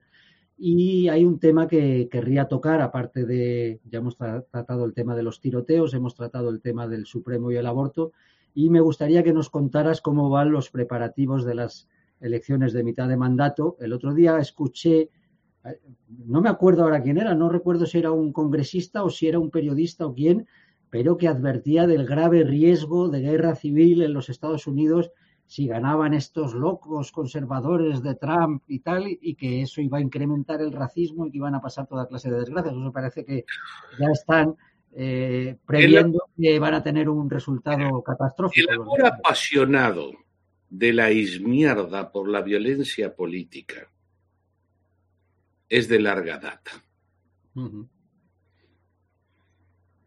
Estoy seguro que ese idiota está convencido de las sandeces que dice. También estoy convencido que cuando diga ¡Vamos! van a ser él y cuatro gilipollas solos avanzando en medio de una muchedumbre que los va a ver como diciendo que habrán tomado. Eh, es la misma mentalidad de los que hablan de cerrar la Corte Suprema si la Corte Suprema no dictamina como ellos quieren. Ellos son amantes de la democracia mientras las cosas salgan como ellos quieren. Y cuando no, entonces llegó la hora de la bomba Molotov y el disturbio. Sí. Aquí lo vemos eso continuamente. está saliendo por YouTube y no sé hasta qué punto puedo decirte lo que pienso de algunas cosas. Pero... Dilo, porque nosotros ya tenemos el gran honor de llevar, creo que ocho programas censurados. Bueno, pues uno más tampoco pasa nada. Así que adelante, tú habla en libertad. Voy a tratar de ponerlo y aprovecho para decirle a los imbéciles de YouTube que lo que estoy a punto de decir no es ni información ni desinformación.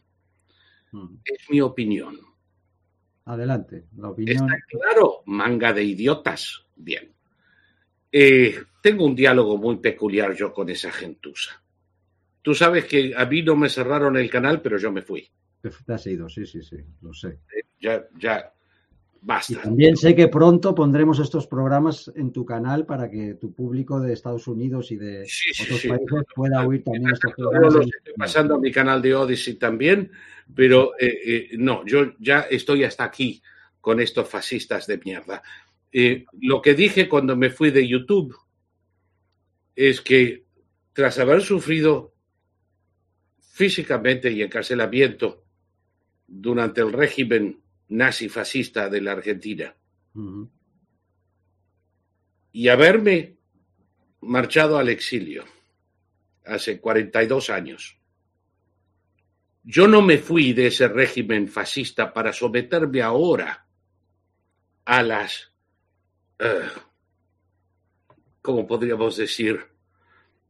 Vagaries, a las arbitrariedades fascistas de un mocoso de mierda con el pelo azul, un anillo en la nariz y un pañal en el sótano de la casa de su madre dictándole al resto qué es lo que puede o no decir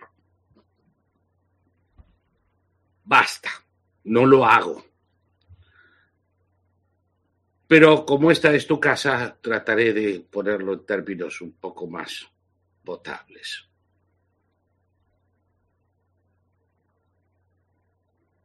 Cuando en algún país del mundo, bajo alguna circunstancia particular, alguna gente decidió robarse una elección usando mecanismos de votos por correo que hicieron increíblemente fácil la reproducción de votos ilegítimos, haciendo votar al que votó, al que no votó y al que estaba muerto por igual, en lo que podríamos llamar el paroxismo de la democracia, donde hasta los muertes tienen el mismo derecho. Eh, cosa que yo te anticipé que temía podía suceder, aunque yo mismo subestimé el eh, volumen del... El volumen. Mm. Pero claro, eh, en retrospectiva, viéndolo, lo que hicieron en ese país innombrado, en esa elección imprecisa, de enviarle a todo el mundo, vivo, muerto, registrado o no, eh, papeletas de voto para que llenen. Lo que hizo que en algunos lugares hubiera una respuesta casi eh, sadamita, sino sodomita, con el 98% del padrón votando y en por lo menos dos casos el 104% del padrón votando, que es todo un logro. Tenemos que decirlo, para la democracia es un éxito absoluto. Eh, entonces,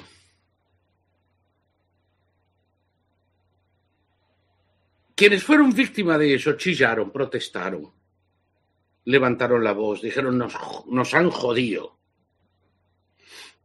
no tomaron las armas, no rompieron nada, no se fueron por el país destruyendo estatuas de Cervantes. ¿Tú puedes creer que estos gilipollas de BLM destruyeron la estatua de Cervantes en los? Alucinante. ¿Sabrían quién es, tú crees? Ni la más puta idea. Eh, eh, ahora tienen que hacerle una nueva como al manco del espanto, porque se ha espantado el hombre de lo que hicieron ahí. Eh, le, pintaron a Gandhi. Destruyeron la estatua de Gandhi. completamente eh, están completamente locos. Entonces, los afectados por ese fraude en, ese país ignoto, en esa elección que no podemos nombrar, eh, no reaccionaron, sino tratando de, forzar cambios en la legislación para que impidan la incidencia de esas eh, eh, actividades ilegítimas en el futuro. El otro lado, el de los socialistas democráticos, empiezan desde antes. Mira tú, que si ustedes quieren pasar esa ley, como dijo el, hijo de una gran puta, y no tengo más ningún problema con estas cosas, y al que no le gusta, que, que, no, que no me vea. Ese hijo de una gran puta del presidente del eh, pro tempore del Senado norteamericano, Schumer, que se para delante de la Corte Suprema a amenazar a los jueces del Supremo si no hacen las cosas como a él le gusta. Habrán de pagar el precio. ¿Qué precio habrán de pagar, grandísimo degenerado? Mm. Por supuesto, eso que ellos están haciendo es ilegal. Es más ilegal que el pecado, que ocasionalmente puede ser pecado sin ser ilegal. Pero mm. esto es ilegal. Amenazar a los jueces de la Corte Suprema con retribuciones si no producen el resultado deseado por un grupo, además de ser inmoral, ilegal y engorda, es ilegal. Sí, sí, sí. Estos criminales no tienen ningún. No, es un comportamiento mafioso, propio de, propio de mafias. Mm, propio de mafia, propio de camichanera. Mm, total. Porque cuando digo que son fascistas, un cabrón no puede ser un poco fascista, como una mujer no puede estar un poco preñada. O lo está o no lo está. O lo es o no lo es. Si es fascista, lo es en todo lo que hace.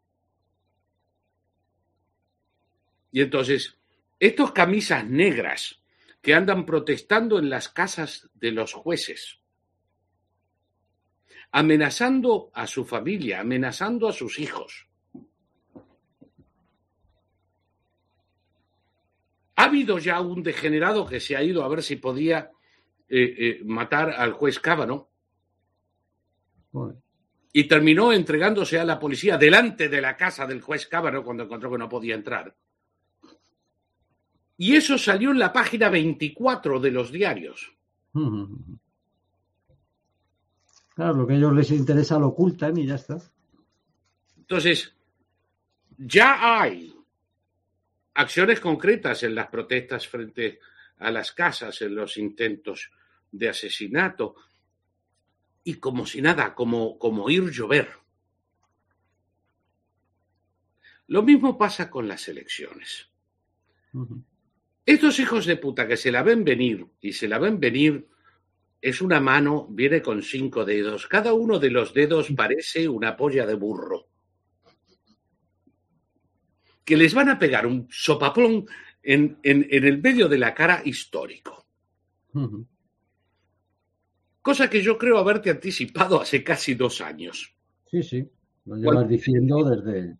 Por la naturaleza de las elecciones intermedias, no van a poder hacer lo mismo que hicieron aquí.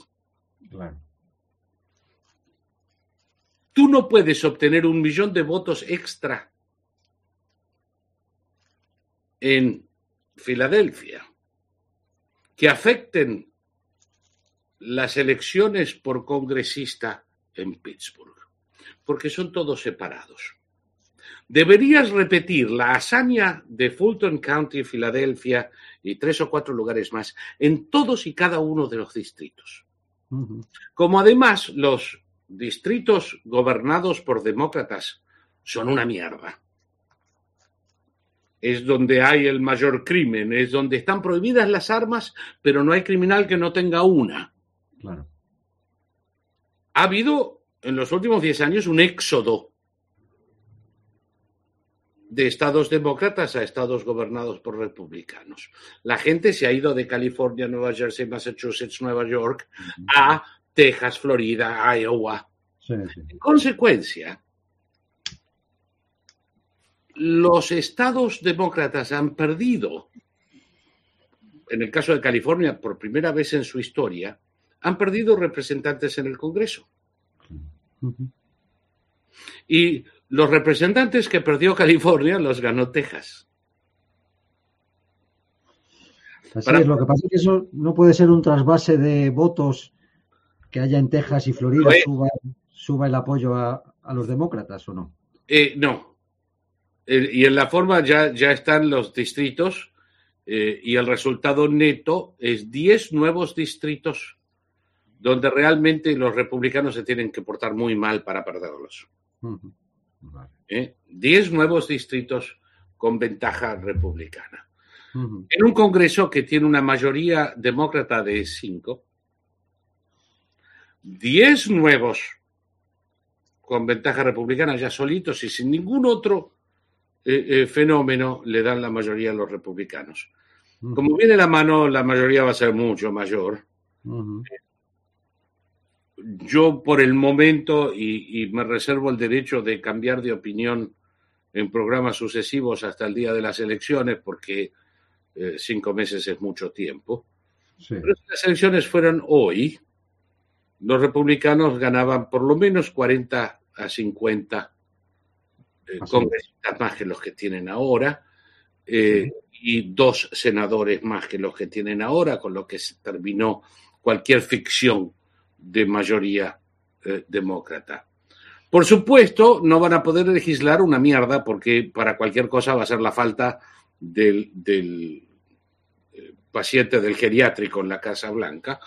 Eh, pero nos vamos a dejar de joder con leyes de trillones de dólares para darle a nuestros amigos y demás. En las intermedias va a haber fraude en algunas jurisdicciones, no te quepa ninguna duda. Seguro. En Broward County, Florida, ya se están preparando, como todos los años, religiosamente. Y no hay ninguna posibilidad que en el condado de Broward gane nadie que no sea demócrata. Ninguna. Ni para, ni, ni para la perrera. En la ciudad de Nueva York, lo mismo. Pero he visto una tendencia en los últimos dos meses que puede significar un problema infinitamente mayor. Ah, no te olvides que Trump no es candidato a nada en esta, así que... Pero sus candidatos están teniendo bastante, bastante éxito, ¿no? En las primarias, según tengo entendido. Algunos sí, otros no. Otros no. Algunos sí, otros no. Eh, pero el unir a la oposición contra Trump esta vez no funciona. Y entre un senador Menéndez y una tarada como Alejandra Ocasio Cortés, no hay una mierda en común excepto el odio a Trump. Esta vez no les va a ir bien. Para esto no le vale porque allí votáis personas no como aquí que votamos unas listas así de largas, de, no conoces a nadie, no sabes ni a, quién, ni a quién votas. Personas, no partidos, y personas que en mucho tiempo son muy parecidos entre ellos, salvo algún Que, la mayor parte de la gente ni, ni cuenta se da. ¿Tú has visto lo que pasó con Chesa Budín? el hijo de terroristas criado por terroristas, fiscal de distrito en San Francisco. No. Chesa Budín, hijo de Gilbert y Budín, que fueron los dos terroristas del Weather Underground que mataron a tres policías y un conductor de un camión Brinks en un asalto en 1981. Yo estaba en Nueva York, muy cerca de donde yo estaba. Que fueron presos, eh, eventualmente fueron liberados, uno por Obama y otro por Biden. Qué casualidad, ¿no? Demócratas librando a terroristas. Esto se vuelve repetitivo. Eh, mientras estaban en Cadeia. Eh, al niño se lo criaron Bill Ayers y Bernardine Dorn, que eran los jefes de la banda terrorista. Y el buen muchacho, que ha salido de tan prometedor medio, consiguió hacerse elegir por, una, por unos 2.000 votos fiscal de distrito en San Francisco, entre otras cosas con el apoyo monetario de nuestro buen amigo Soros, que para estas cosas parece que sirve. Hace dos años. Lo sacaron a patadas en el culo con una elección de recall que dio 67% a favor de sacarlo a patadas en el culo, en una ciudad donde solo el 7% de la población es republicana. Una ciudad de demócratas. Es más, de demócratas alucinados, porque San Francisco ya es joda.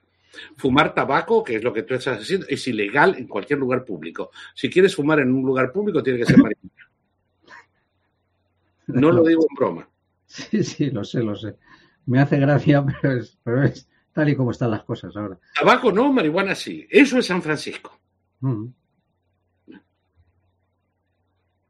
La gente lo, está lleno de malvivientes cagando en, las veredas. Y la alcaldesa, eh, London, dice London Bridge se llama. Parece una marca de perramos. Eh, dice que el problema es que los negocios no hacen más baños.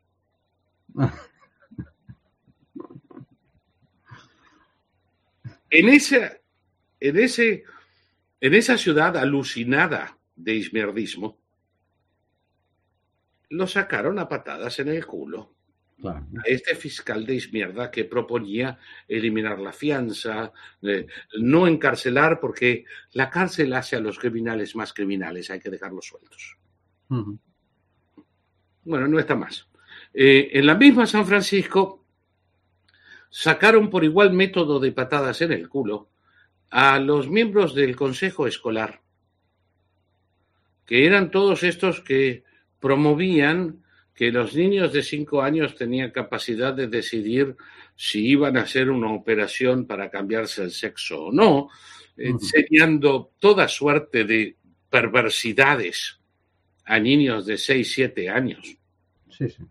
A tal punto que si yo le digo a una señora de cuarenta y tantos años en un lugar de trabajo lo que está en los libros que le enseñan a los niños, voy preso por acoso sexual.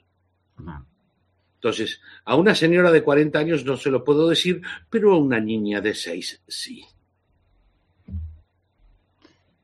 La verdad es todo. Hay algo que está muy mal ahí. Está muy mal todo, sí. ¿Eh? Entonces, en San Francisco, en la capital de la izmierda más delirante, acaban de sacar en elecciones con márgenes abrumadores, 70-30.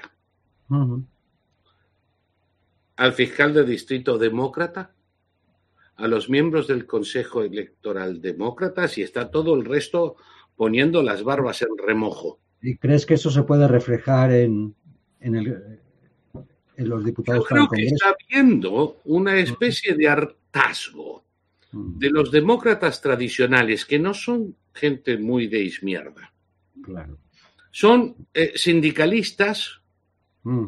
obreros de la construcción, obreros de la industria automotriz, eh, son fascistoides todos ellos, como todo miembro de un sindicato. Mm. Eh, son nacional sindicalistas, cosa que en España debería promover escalofríos. Entonces, todos estos nacional sindicalistas que nunca vieron con otra cosa que desconfianza a estos jóvenes trosco eh, anarquistas. Eh, es como que se están movilizando para retomar la posesión del partido. Muy posible, hay, hay ahí una, lucha. Y es posible que manden al quemadero a todos los candidatos de la izquierda fanática. Sí, de, los más delirantes. Claro, yo no sé cuántos demócratas pueden o no llegar a votar por republicanos moderados con tal de sacarse de encima a eh, eh, cretinas rabiosas como Casio Cortés. Que a todo esto tiene su lugar asegurado, pero eso es otro problema. Eh, estoy hablando en términos generales. en el distrito de Ocasio Cortés. No hay nada que hacer. No, hay nada que hacer. Si no la pudieron sacar en una primaria, no la van a poder sacar. No hay nada que hacer. Pero es muy interesante cómo se está planteando y, creo que el resultado va a ser un movimiento histórico, una especie de recreación de la alianza de Reagan. Donde pasó el mismo fenómeno y donde lo que acá llaman blue collar workers, los nacional sindicalistas, se pasaron en masa por la elección, no, no fundamentalmente.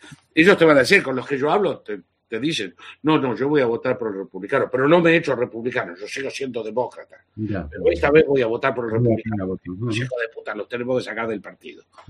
Eh, eso se está dando en buena medida lo que sugiere tal vez una mayor eh, una mayor victoria para los republicanos en general, cosa que por otro lado también trae problemas, porque los republicanos nunca han sabido manejarse con el éxito. Ya. Eh, eh, generalmente leen más de lo que hay y se envalentonan y, se ponen a pisar fuerte y terminan ofendiendo a todos los que se dieron vuelta para sacarse de encima la izquierda. Mm. Entonces, y, pero viene bien. Eh, seguramente vamos a hablar de esto antes de que suceda. Seguramente hablaremos y según se vaya acercando la fecha, pues tendremos más datos para ver cómo están ¿no? las encuestas y, y el pulso del país. Te voy a dar un dato que aquí en España el, este domingo hay votaciones, que no elecciones, porque ya sabes que aquí no hay elecciones, porque no se elige nada, simplemente se ratifican listas, pero hay votaciones en Andalucía y hay un dato mm, de lo más eh, preocupante y es que el voto por correo de gente que ya lo ha ejercido y lo ha pedido o se ha apuntado para hacer el voto por correo ha subido un 98%. Es decir, había, normalmente había unos 90.000 votos en cada elección de estas autonómicas, en cada votación autonómica, y este año hay como 186.000, o sea, casi, casi un 100% más de, de voto por correo, que es, como hemos hablado tantas veces aquí, incontrolable que en Francia se prohibió en 1975 porque se vio que era incontrolable. tanto que quieren imitar a, los gabachos, en esto no. En esto no, en esto parece que han imitado más el sistema, el sistema de Estados Unidos. ¿no? Entonces ahora de pronto, sin haber COVID ya oficialmente o por lo menos tal, pues de pronto no sé por qué en Andalucía y mucha gente está denunciando que les han llegado tarjetas censales de la abuela que murió hace 10 años, etcétera. O sea que probablemente aquí hay un intento de no es un fraude masivo porque 100.000 votos bien repartidos, lo que sí pueden influir es en el sistema de restos. Aquí tenemos un sistema de, lo más peculiar que te pueden suponer cinco o seis o siete diputados, lo cual es la diferencia entre más o menos salvar la cara para el PSOE o pegarse un batacazo histórico, ¿no? Entonces yo creo que por ahí hay algo preparado aquí, lo veremos y seguramente haremos algún programa después de, esas votaciones. tú, tú, sabes que casi todas las bancas que ha ganado Vox las ha ganado a costas de Podemos. Sí, sí, sí, sí. por ese sistema. Sí, sí, sí. ¿Eh? Por ese sistema. El, sistema, de los restos. El, sistema de reparto lo ha afectado más a Podemos que a otros, no porque la gente de Podemos se vaya a Vox. No, no, no es porque se vaya. El sistema español es, si, si tú en vez de ser el segundo o tercero eres el cuarto, pues pierdes a, lo mejor por unos pocos votos tienes unos cuantos diputados menos, ¿no? El sistema de aquí es un, es un desastre. Entonces, las encuestas que yo he visto en eh, Andalucía, dale a tu cuerpo alegría, Macarena, eh, sugieren que el PP y Vox pueden formar gobierno en Andalucía. eso, eso parece indudable. Cosa que no quiere decir que lo hagan porque no. sé si el PP, por supuesto que lo pone al PP en una en un brete. En un brete total, ahí se va porque a ver. si no forman gobierno con Vox y dejan gobernar a los socialistas, es la muerte política del PP en Andalucía. Claro, claro. Y posiblemente en España. Mm. En el momento en que ellos se manifiesten como indistintos del PSOE, Se suicida. no tienen raison d'être. Pues lo hablaremos, veremos qué pasa en esas votaciones. pero es, es muy interesante y estoy seguro que esto que tú estás, eh, no, no es muy difícil manipular cinco o seis bancas. No, no, eso es fácil. Eh, Con el voto por para- correo sin problema. Claro, para, para darle al PP, Mm, eh, no, o mejor dicho, al PSOE, un- un- una Claro. banca de ventaja. eh, es. Y es seguramente lo que están tramando, porque no hay ninguna otra razón.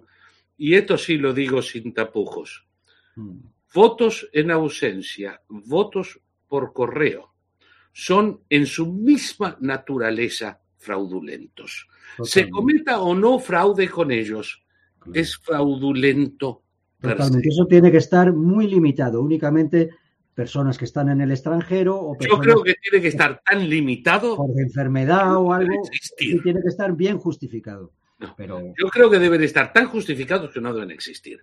Estás en el extranjero, pues no votes y déjame de joder. pues. O vota en el consulado o vota en, la embajada. Te vas hasta el consulado, que yo hasta eso tengo mis dudas, porque Sí, sí, sí. está fuera y, y no está informado, eh, no sé para qué carajo tiene que votar. Pero eh, si estás allí, bien. Si no estás allí, pues vuelve. Si tienes que viajar, planea alrededor de la elección. Si para ti es importante, coño, lo vas a hacer. Así es. Y no creo que debe haber ninguna excepción, porque es como la nariz del camello bajo la tienda. Ya te digo que en Francia se prohibió en 1975, o sea, ya hace tiempo que vieron que eso era incontrolable. Aunque Mira, luego con el COVID han puesto excepciones y ha habido. Aunque no sí, haya, aunque no a- haya intención de fraude. sí. ¿Quién puede garantizarme a mí? Uno, que la persona que llenó la papeleta de marras es el votante que estaba autorizado para hacerlo. ¿Alguien puede asegurármelo? No, pero es que el problema es que no hay custodia. Tú le entregas eso al cartero y. Olvida, olvídate de entregar. Tú le Mm. entregas al cartero y el cartero lo, lo lleva en persona con guardia armada. No hay ninguna cuestión. Uno, ¿quién llenó la papeleta? ¿Hay alguien que me lo pueda decir? No.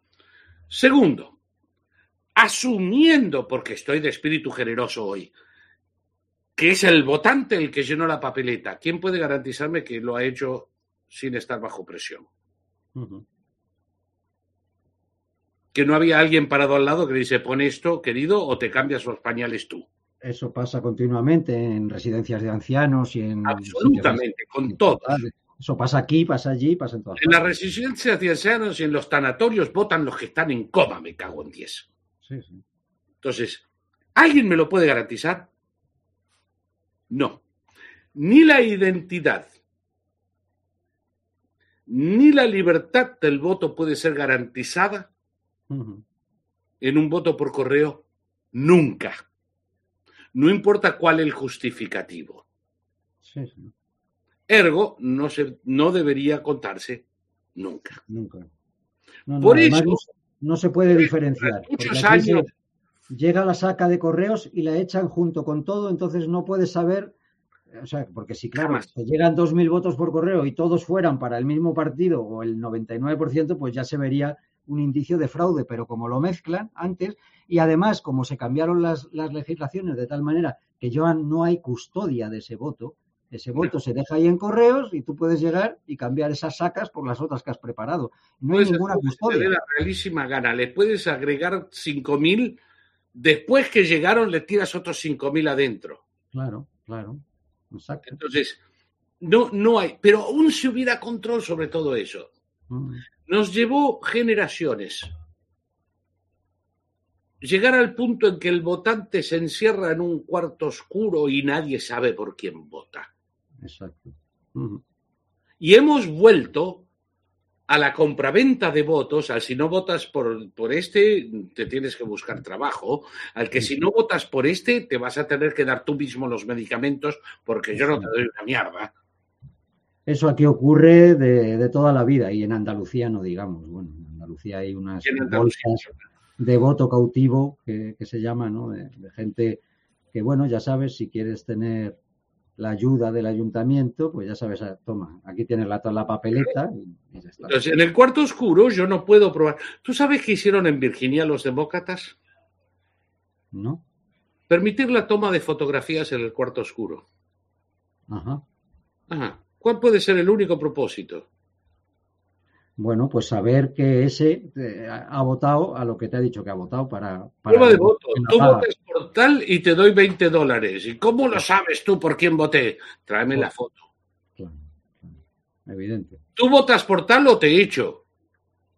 Foto. No hay otro propósito para permitir la toma de fotografías en el cuarto oscuro que para proveer prueba del voto por alguien. Sin duda. Es fraudulento hasta las medias. Pues sí, lo más limpio sería directamente eliminar ese tipo de, de votos. Absolutamente. Yo, yo soy un, en esto soy extremista, en otras cosas no. Un voto por persona en el lugar de votación designado, en el día de votación designado, por la persona, en un cuarto cerrado, sin fotografías, sin ninguna capacidad de nadie de averiguar por quién votó esa persona. Así es. Eso sería lo más limpio. Muy bien, Saúl. Pues, lo descubrieron finalmente, pero el resto del mundo sigue, sigue en la tontería. querido Saúl, me quedan 10 minutos para prepararme y salir a, a buscar al chaval. Y encantado, como siempre, de que nos hayas atendido y deseando que sigamos con este, con este ritmo. Estaremos atentos a todas las noticias que ocurran por allí, por Estados Unidos y también por todo el mundo, dado que eh, de Estados Unidos nos influye su política interior y su política exterior. Seguiremos hablando y según nos vayamos acercando a esas apasionantes elecciones, ahí sí, elecciones de mitad de mandato, pues estaremos analizando toda la actualidad contigo. Muchas Sí. gracias, Saúl. Eh, por- te digo, estoy yendo pasado mañana a Nueva York A dar una conferencia con el general Audino Ajá. sobre el efecto de la guerra de Ucrania en eh, eh, la seguridad nacional de Estados Unidos a largo plazo. Que eso va a ser un tema hermoso para que tratemos Perfecto, eventualmente. lo trataremos en el próximo porque hay varias personas que me han preguntado de temas de Ucrania, a ver cuál era tu opinión. Hoy no lo podemos tratar porque nos íbamos a alargar mucho. Nos llevamos a- Entonces, bueno, como hay tiempo, pues en el próximo programa nos apuntamos tratar eso y a ver qué te cuenta el general en, en Sí, esa reunión. con un poco de suerte habrá otros cinco generales rusos muertos. Eh, parece que se lo han tomado como un deporte. Lo hablaremos en el próximo programa, Saúl, si te parece. Pues encantado de que ya sabes, aquí tienes libertad para decir todo lo que te parezca y para dar tu opinión con, to- con total, eh, sin ninguna ¿Cómo- censura. Ah, ya sabes que luego, luego nos censura YouTube, pero ahí tenemos, ya lo sabéis todos los que nos seguís, ya que tenemos canal de respaldo en Odisee, que también nos podéis ver en Twitch y que después, al día siguiente de los directos, pues los ponemos los programas en audio en Evox y en Spotify. Así que, mm, bueno, incluso esa censura a veces nos sirve para difundir más los programas. El último que nos han censurado, gracias a que YouTube lo censuró, muchos youtubers, digamos, o gente que tiene canales en otras plataformas, pues lo ha difundido y lo han visto como el Qué bueno. muchísimos miles de personas más de los que lo habrían visto si no nos lo hubieran censurado. Así que esto es utilizar las armas del enemigo, ¿no? A tu favor. Es arte de la guerra. De eso, de eso se trata.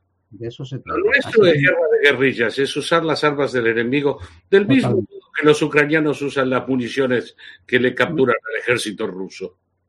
Pues hablaremos de eso, hablaremos de Ucrania en el próximo programa, ya lo anunciaremos por aquí cuando haya posibilidad de que lo hagamos y, seguiremos analizando cualquier asunto de actualidad que salga, las mentiras que nos cuentan aquí sobre lo malvados que son los, los americanos, sobre todo los republicanos y los conservadores, y, nada, pues hablaremos con profundidad y con inteligencia, como siempre nos brindas, eh, Saúl. y con mucha información, ¿no? Porque hay gente que me dice, eh, el otro día alguien comentaba en, en Twitter, hay que ver los programas de Saúl porque es una personalidad interesantísima o algo así decía. Y yo decía, bueno, aparte de su personalidad, lo importante es el, el análisis y la información que nos da, ¿no? Que normalmente no nos llega. Así que muy agradecido, Saúl. Y nada más, pues nos vemos. Siempre, siempre un gusto verte, Cristóbal. Vale, ahora nos despedimos en privado cinco minutos porque me tengo que ir corriendo. Y a los demás, pues nada, daros las gracias a todos los que estáis ahí. Eh, gracias por, gracias por vuestra atención, por veniros al directo. Y ya sabéis, pues difundid el programa, dad me gusta para que se sitúe bien y, y darle, mandárselo a los amigos por vuestros contactos, etcétera, porque es la única manera que tenemos de ir creciendo y de eludir la, la censura y de conseguir pues que una información con opinión, por supuesto, nosotros no ocultamos nuestras opiniones, pero eh, nos basamos en información, en datos y en análisis rigurosos, pues que esa información llegue a un público que generalmente está muy mal informado por el mainstream, ¿no? por esos grandes medios generalistas que más bien siguen una agenda y a lo que se dedican es a la propaganda. Muchas gracias a todos y nos vemos próximamente. Hasta la próxima, amigos.